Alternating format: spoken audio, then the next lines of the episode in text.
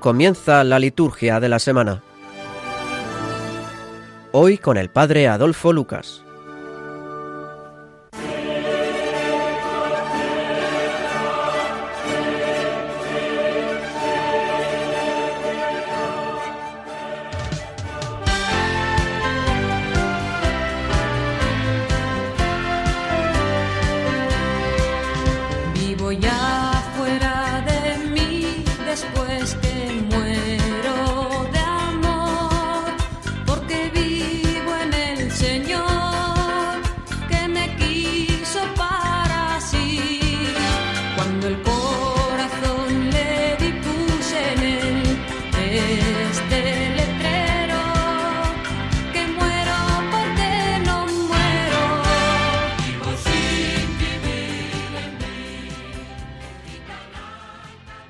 Pedimos, Señor, que tu gracia nos preceda y acompañe y nos sostenga continuamente en las buenas obras. Por nuestro Señor Jesucristo, tu Hijo, que vive y reina contigo en la unidad del Espíritu Santo y es Dios por los siglos de los siglos. Pues buenas noches, comenzamos entonces un día más, una semana más, con la liturgia de la semana. Esta semana que comienza el 11 de octubre hasta el 18, de domingo a domingo. Estamos en la semana número 28 del tiempo ordinario y para aquellos que sigan el Salterio, la liturgia de las horas, es la semana cuarta. Bueno, en este programa de hoy, como siempre, comenzamos con esta, hemos comenzado con la oración, la oración colecta de la misa, que nos dice que, como hemos dicho y hemos rezado, que el Señor eh, nos preceda, acompañe y sostenga, pero el Señor más la gracia del Señor, es decir, su fuerza, su virtud, y así pues nos sostenga continuamente en las buenas obras. Una oración preciosa que recordaremos a lo largo de este domingo y de esta semana también. Y bueno, pues en el programa de hoy hablaremos de la palabra de Dios, que siempre nos da la pauta y la guía para iniciar esto esta semana. También hablaremos de los santos más eh, destacados de esta semana. Eh, y luego, pues como temas, así un poco de ya más de liturgia, tenemos, eh, hablaremos un poco de los padrinos, hablaremos también del viático y si nos da tiempo algo del Concilio Vaticano II, porque precisamente mañana, día 11 de octubre, es el 58 aniversario de la inauguración del Concilio Vaticano II en aquel año 1962. Por lo tanto, tenemos un programa, pues yo creo que interesante.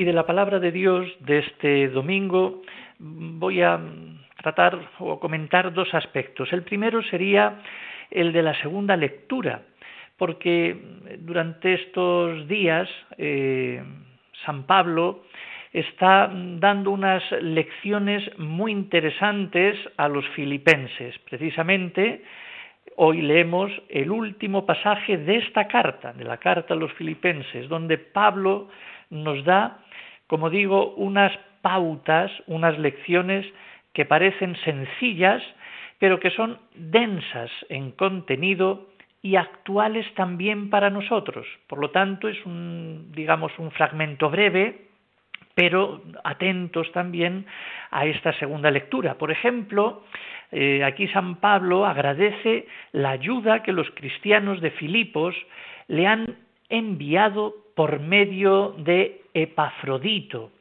cuando él estaba en un momento de absoluta pobreza en la cárcel y pide a Dios que les premie con creces su delicadeza.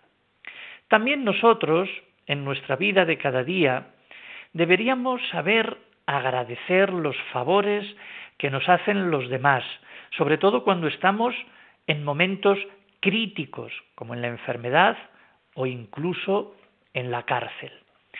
Pablo no había querido nunca aprovecharse de su ministerio para vivir a costa de la comunidad.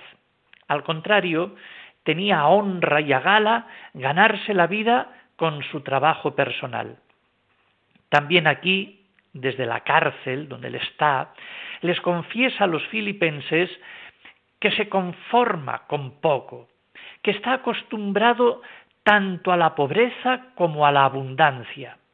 Pablo se siente mm, totalmente libre porque no le podían acusar de intereses económicos en su apostolado. Es una buena lección para todo cristiano y más todavía para los pastores que tienen la misión de la evangelización o de la autoridad en la comunidad, para que eviten todo afán de dinero o todo signo de codicia o de ambición.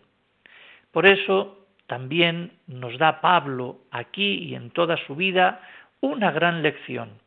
Para él la clave de todo, lo que da sentido a toda su actuación, es ni más ni menos que Jesucristo.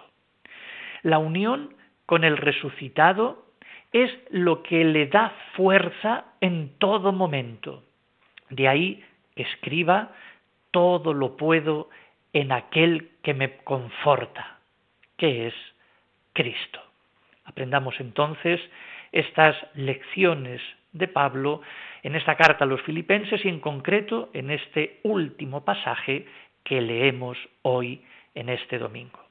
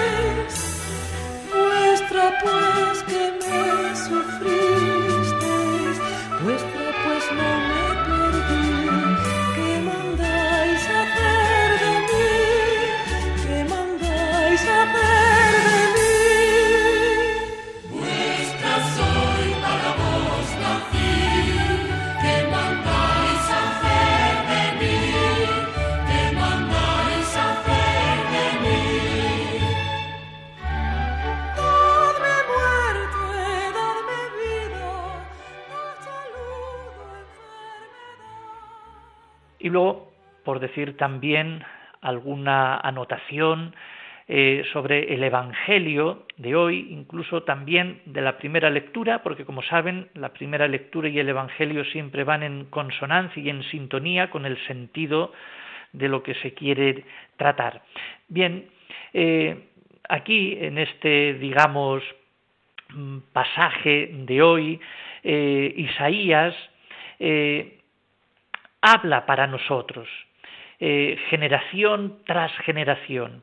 Y parece ser que este Isaías dice que Dios tiene planes de felicidad y salvación expresados por una serie de símbolos a cual más optimistas.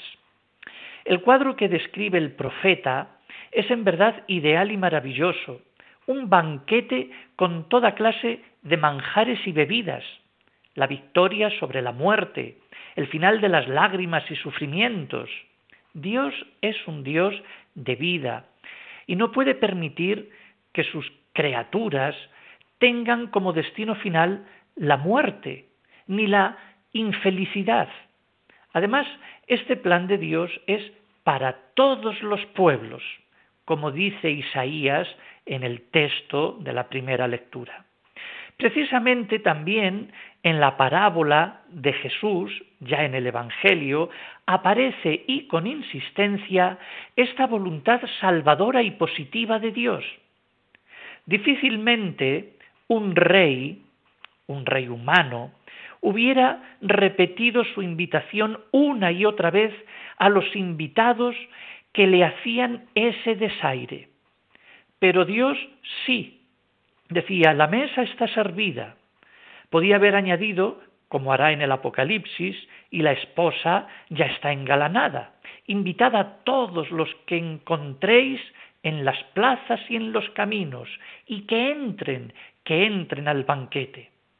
Pues bien, cuando los profetas o el mismo Jesús quieren describirnos cómo es el reino de Dios, nos prepara, eh, recurre pues a ese simbolismo bien positivo y gozoso, como es el de una comida con buenos manjares y bebidas, la comida festiva de una boda.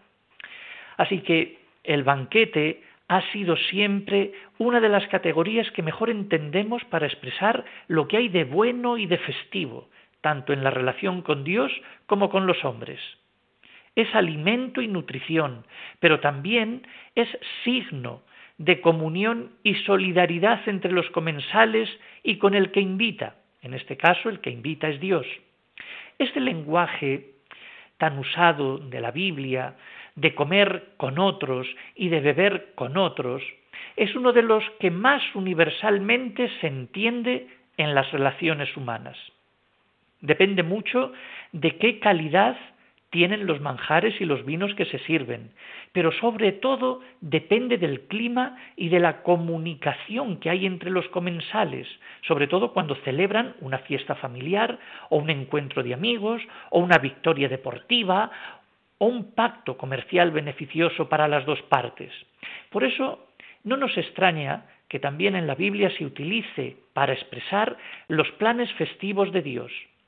Isaías anuncia que Dios en los tiempos mesiánicos, prepara un gran banquete festivo, con manjares suculentos y con vinos generosos.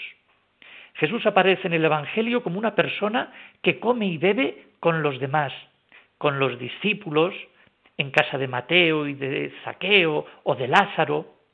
Cuando describe el reino que él inaugura, recurre también a este lenguaje.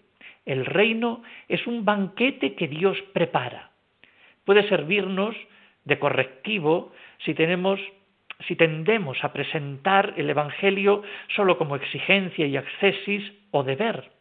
Todo eso entra en el proyecto de Dios, pero fundamentalmente en el Nuevo Testamento nos lo presenta como buena noticia, como Evangelio, algo digno de celebrarse.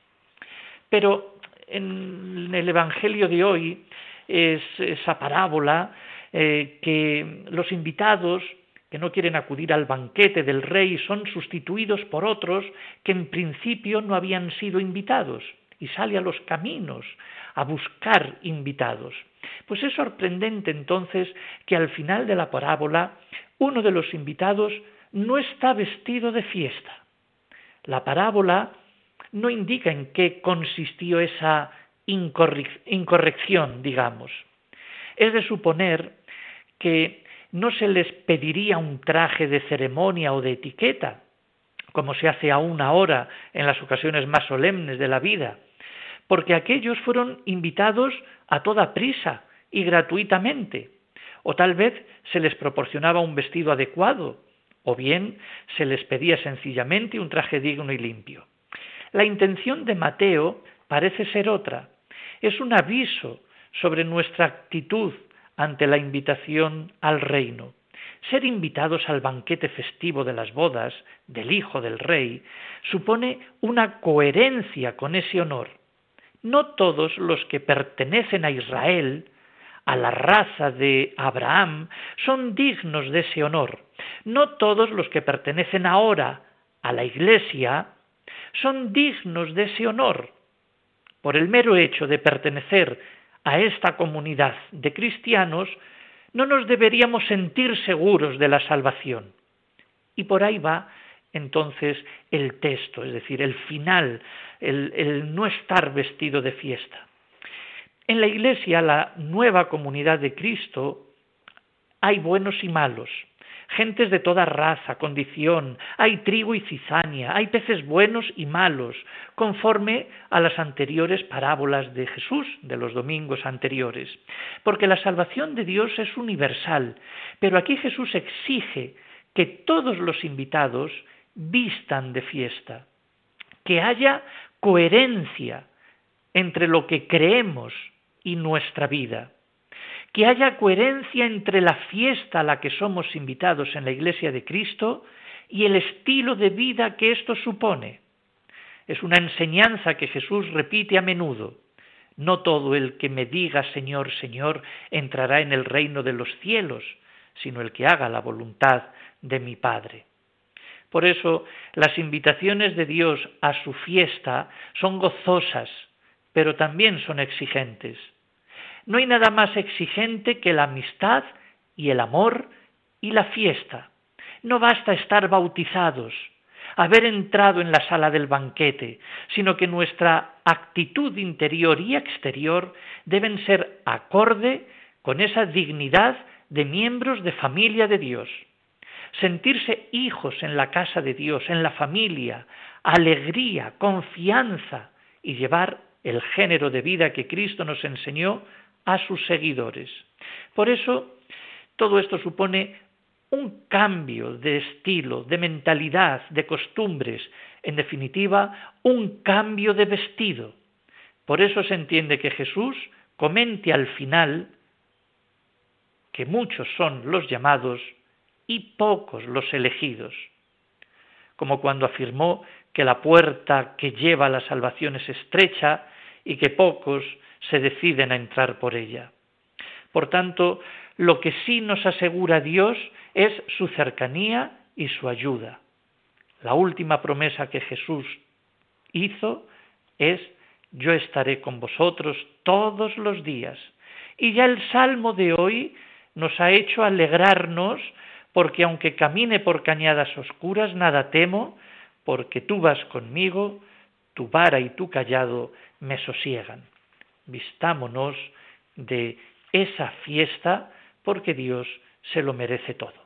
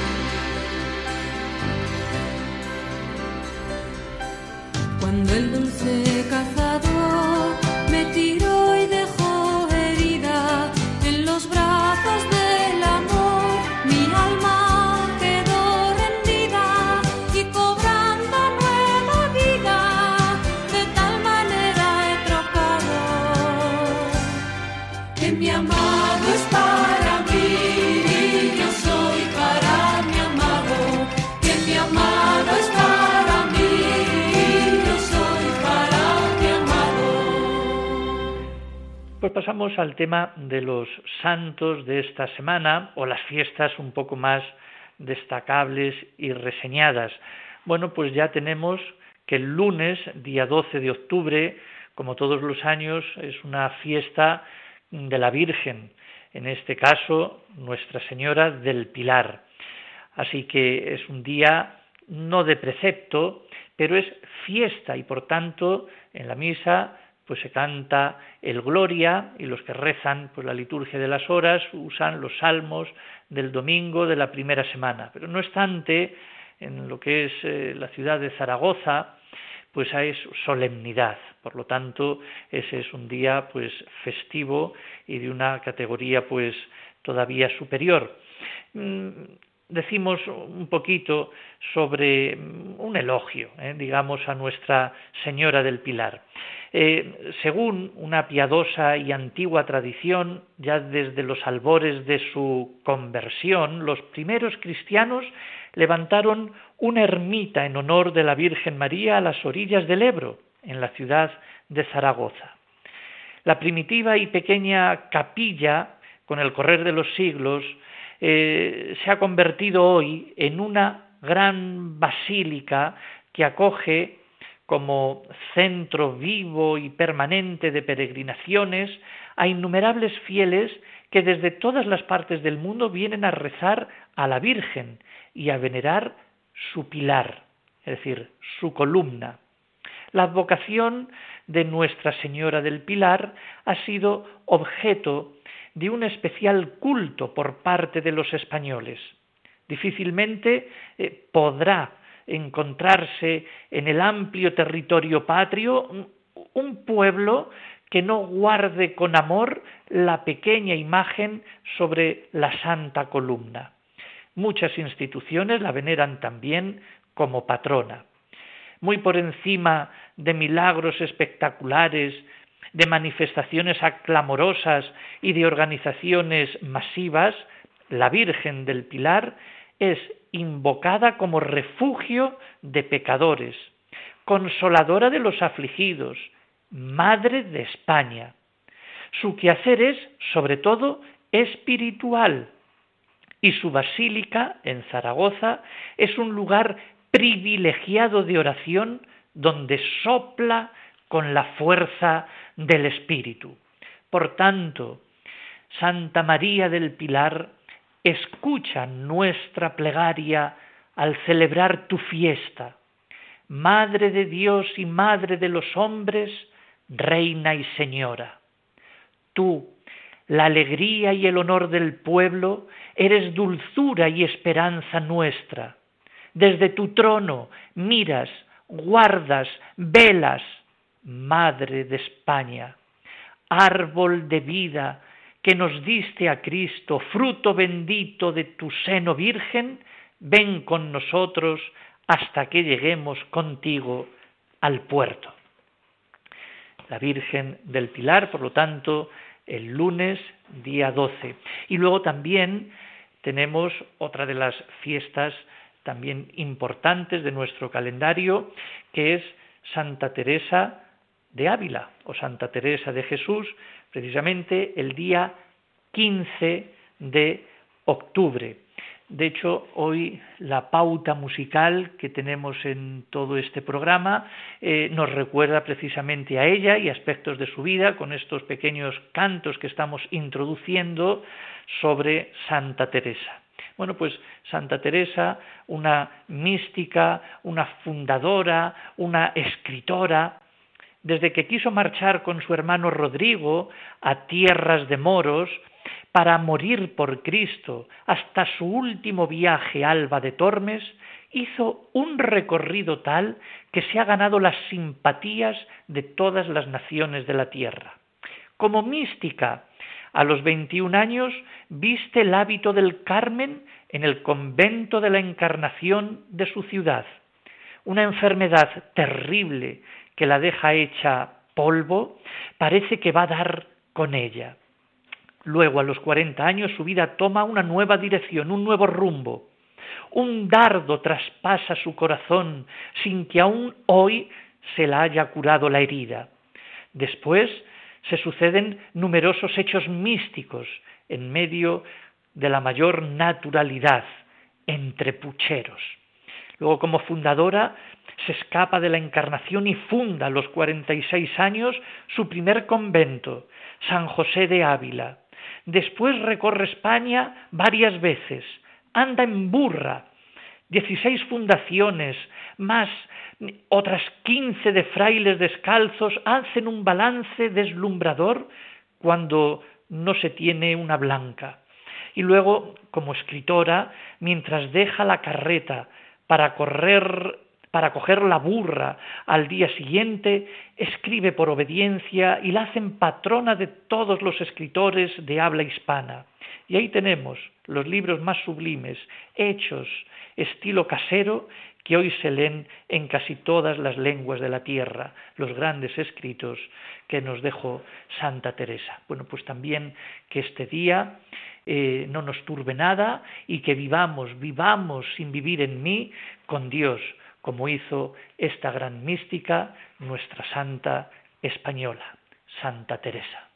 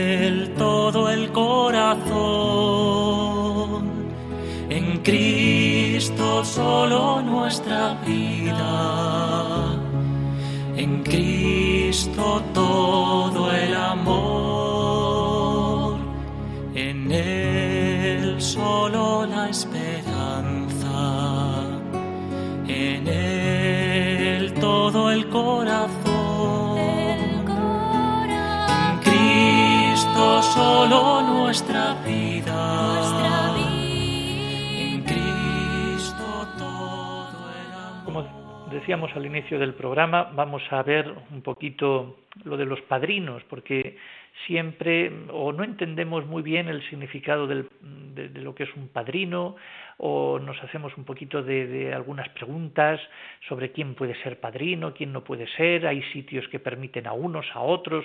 Entonces, vamos a, ver este, digamos, llamémoslo así, ministerio del padrino. Entonces, la palabra padrino viene del latín patrinus y es el que sin ser padre, ejerce una cierta función paterna. Y lo mismo madrina, ¿eh? del latín matrina. Bueno, pues son nombres que hablan, digamos, de afecto, de cercanía, de apoyo moral, de protección, de paternidad o maternidad espiritual. También, antiguamente, y algunas veces también entre los libros así de liturgia, pues suelen recurrir a otros nombres, como por ejemplo el de garantes, el de fiadores o el de sponsores. Bueno, en la celebración del bautismo y de la confirmación, a veces son los padrinos los que tienen el protagonismo, cuando los que acceden a ellos son niños, ¿eh? Eh, pequeños o bebés. Así, en la celebración de un párvulo, digamos, el diálogo inicial interpela a los padres sobre sus disposiciones y su compromiso de ayudar a su hijo a vivir en cristiano. Pero al lado de los padres, ahora, eh, eh, estos tienen una mayor participación, incluida la madre, que antes solía estar ausente del bautismo, bueno, pues junto a estos padres también están los padrinos y madrinas, mm, que ejercen un hermoso ministerio de testimonio y de ayuda. Entonces, vamos a ver qué mm, requisitos o quién puede ser, en este caso, padrino.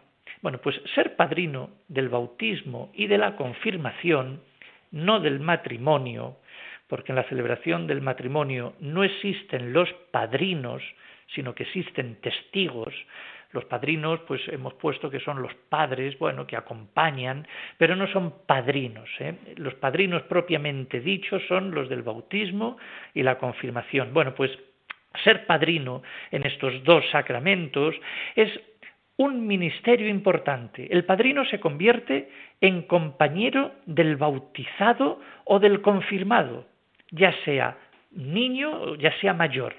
Y lo hace como compañero en su camino de fe. Eh, el Código de Derecho Canónico establece una edad ¿eh? de padrino. Dice que haya cumplido 16 años, a no ser que el obispo establezca otra edad o que por justa causa el párroco o el ministro, ¿eh? el, que vaya a celebrar esa, digamos, ese bautizo, considere admisible una excepción.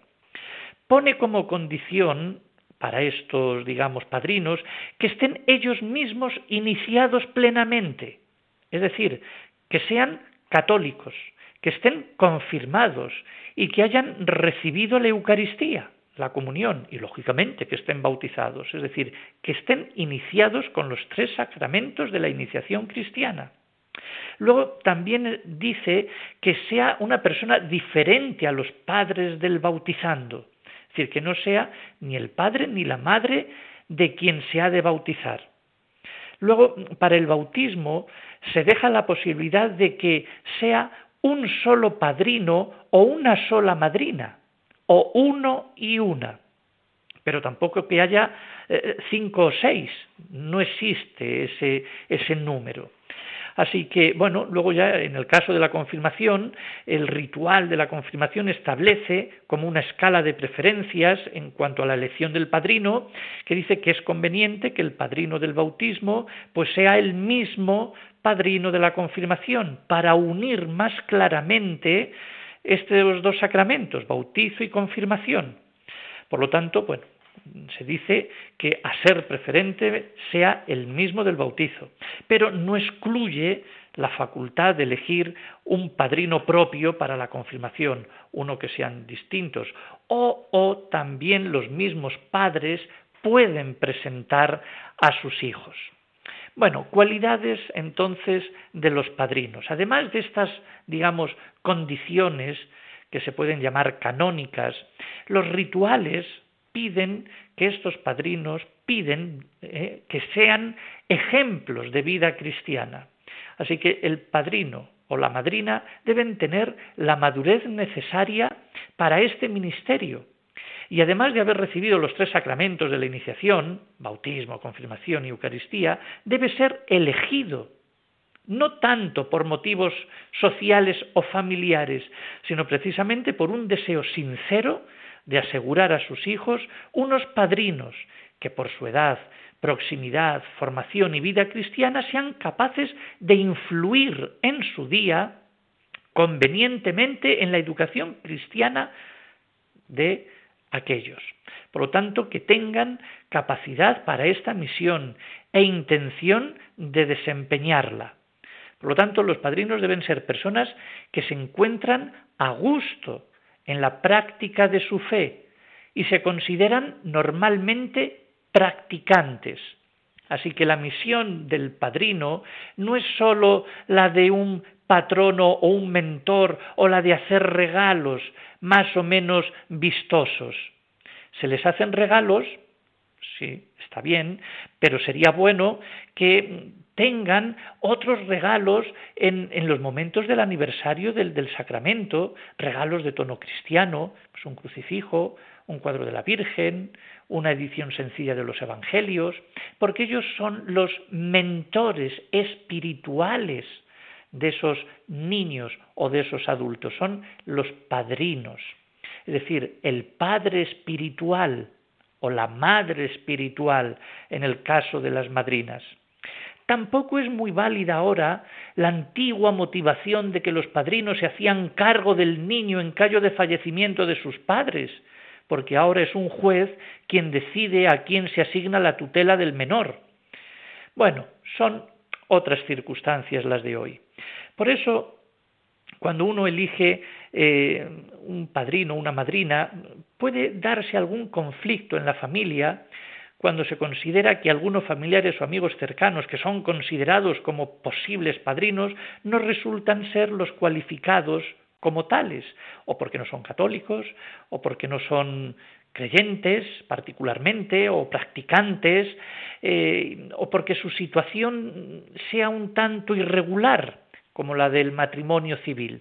Por lo tanto, eh, tengamos bien en cuenta todo esto.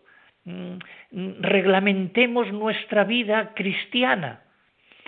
Bien, pueden darse situaciones conflictivas también entre la lealtad a la familia y a los amigos y las exigencias de la autenticidad litúrgica y religiosa. Así que el bautismo y la confirmación son sacramentos de fe.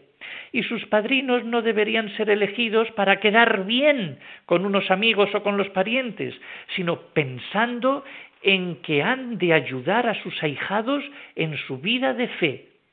Deberían ser ejemplos de fe para los reunidos.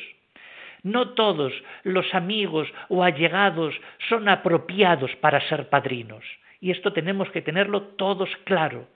Es difícil conseguir el equilibrio. En casos especiales, el consejo y la sabiduría del párroco pueden ser muy útiles.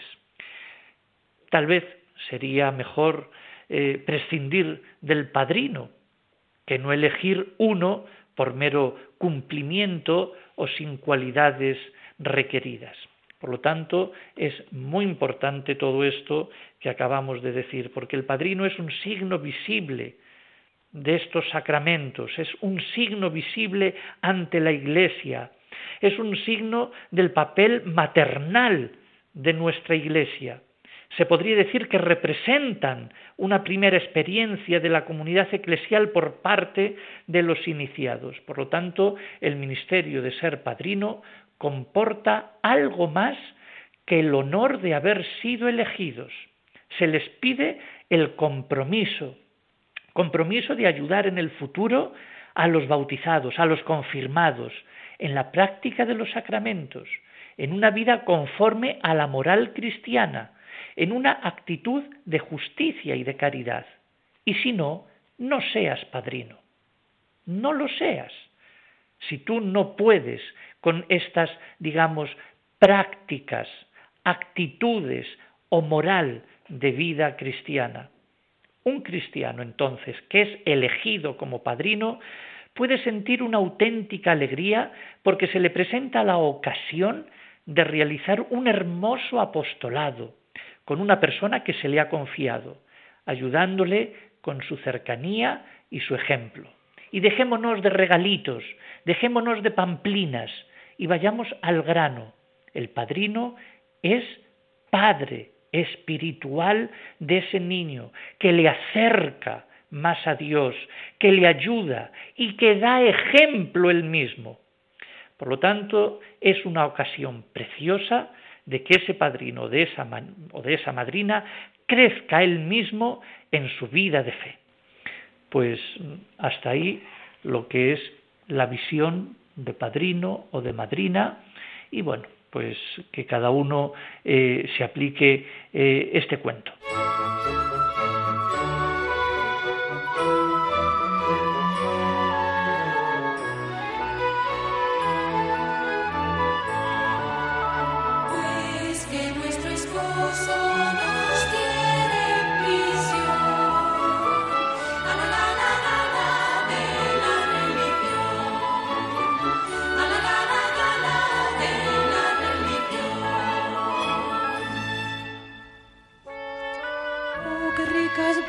Ordenó Jesús, quiérenos a todas y danos su luz, sigamos la cruz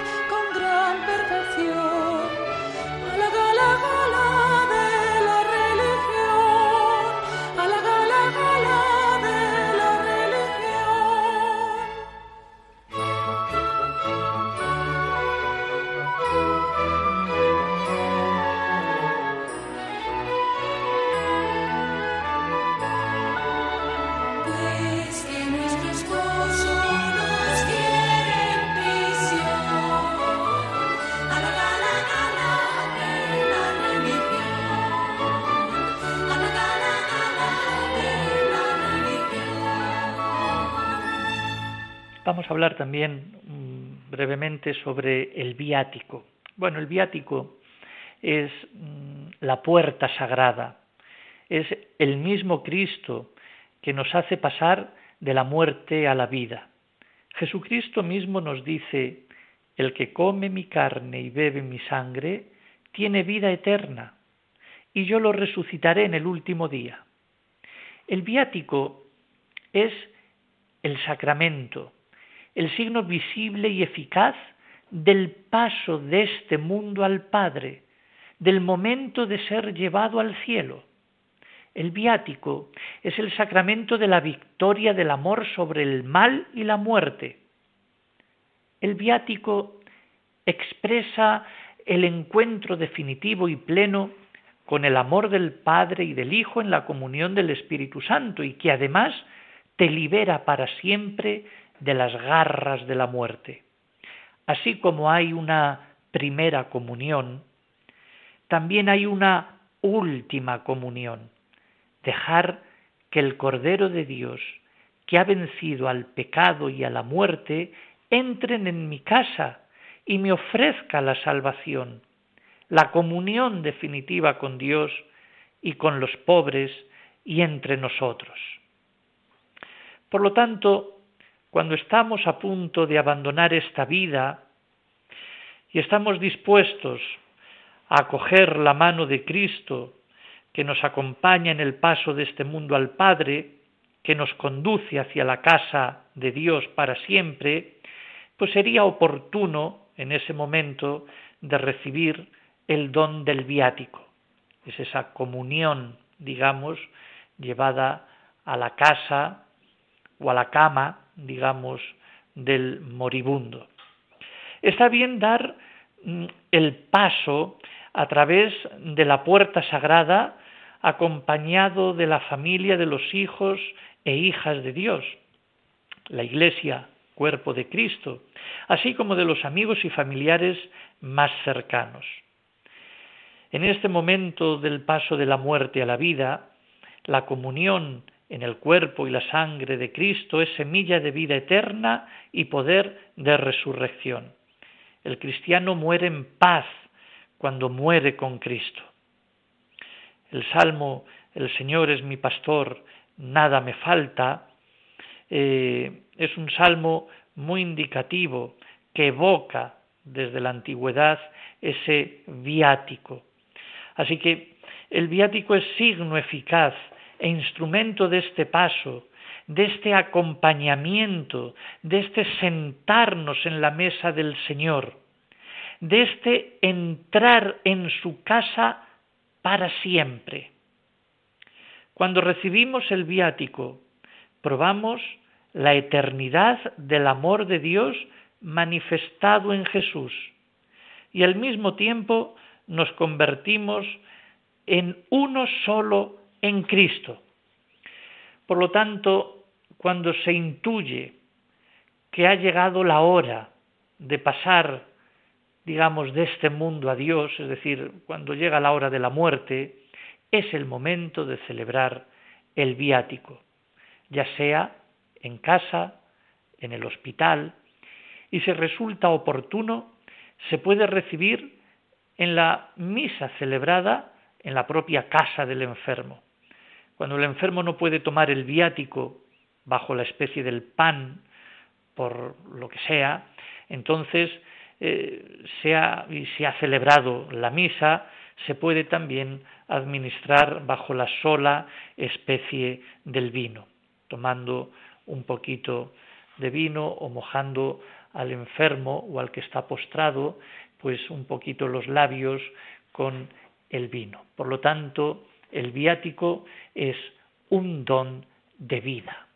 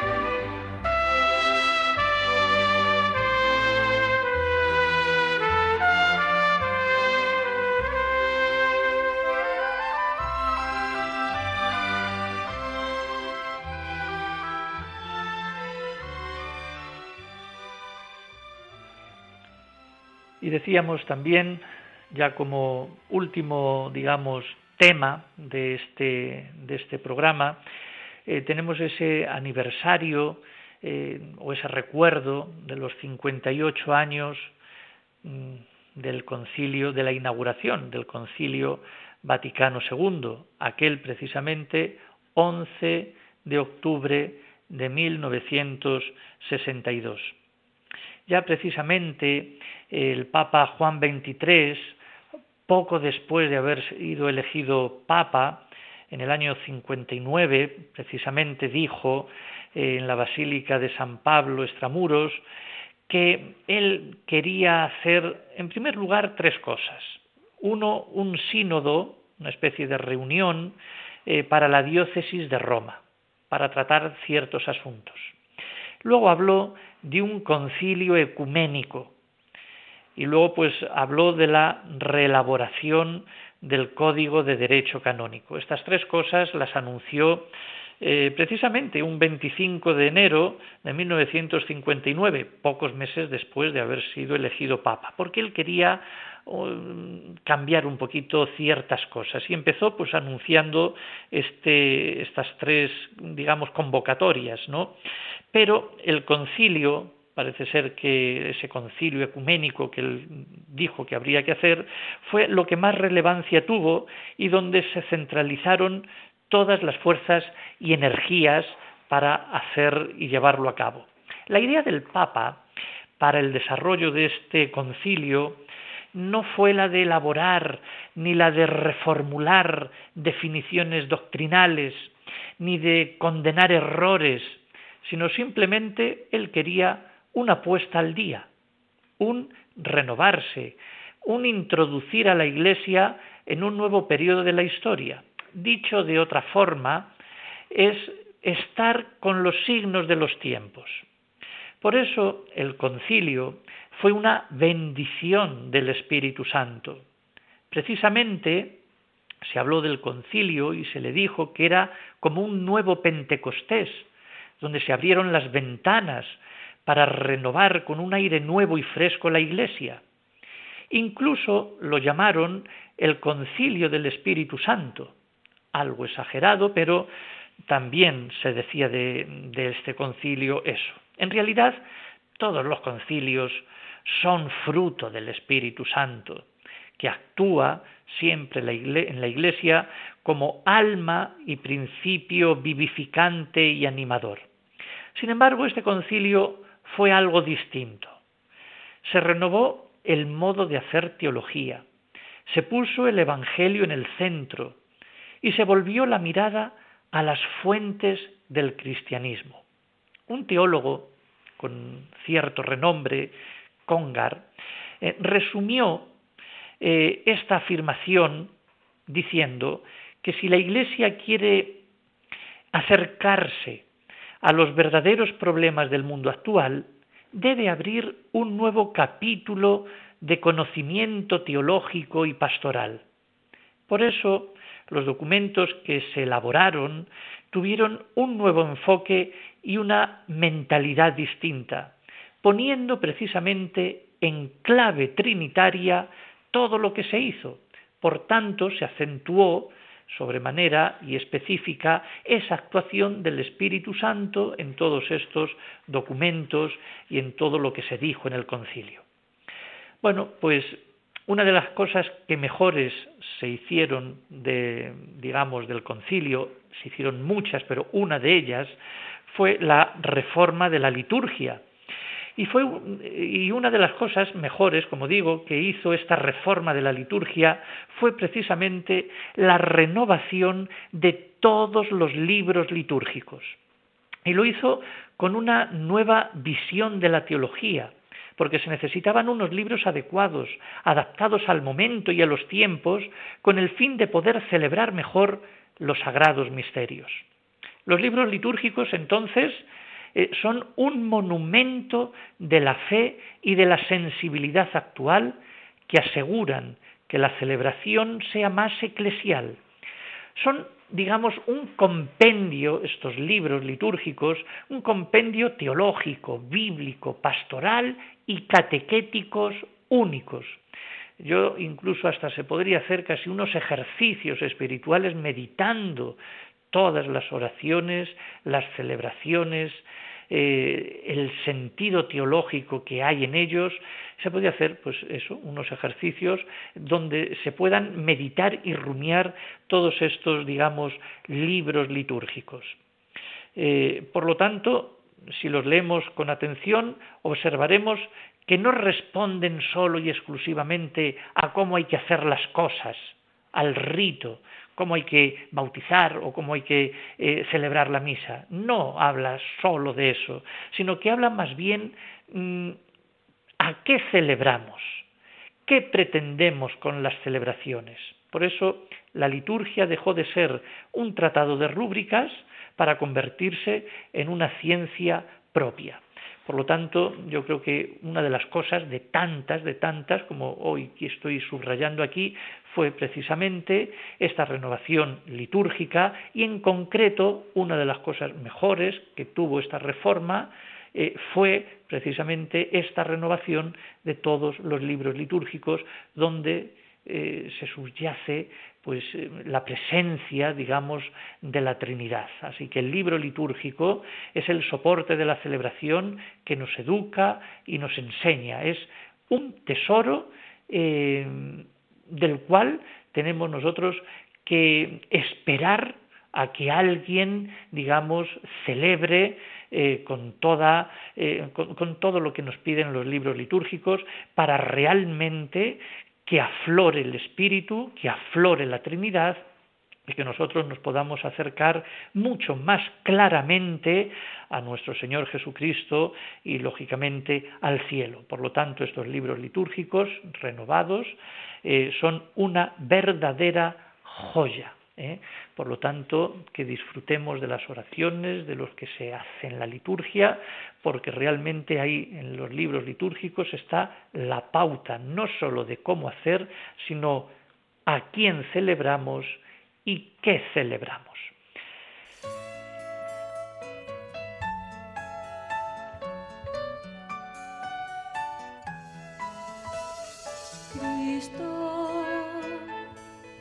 Amigo y compañero,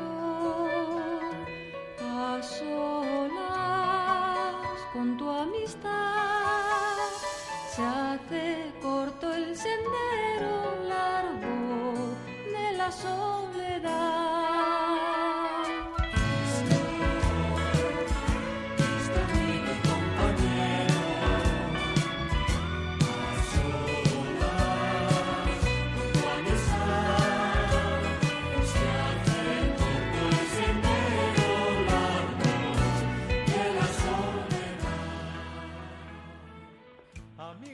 Queridos amigos, llegamos ya al final de este programa y dejamos así con, esta, con este canto eh, de Santa Teresa, amigos fuertes de Dios, porque en definitiva todos somos amigos fuertes de Dios. Pues que pasemos una excelente semana, que digamos, mm, celebremos bien, que acojamos estas festividades de, estos, de este santoral, eh, que nuestra vida sea cada día una vida más plena, más feliz y más cercana a la Trinidad.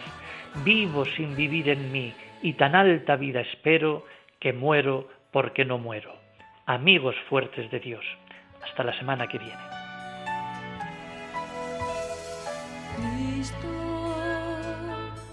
Cristo amigo y compañero,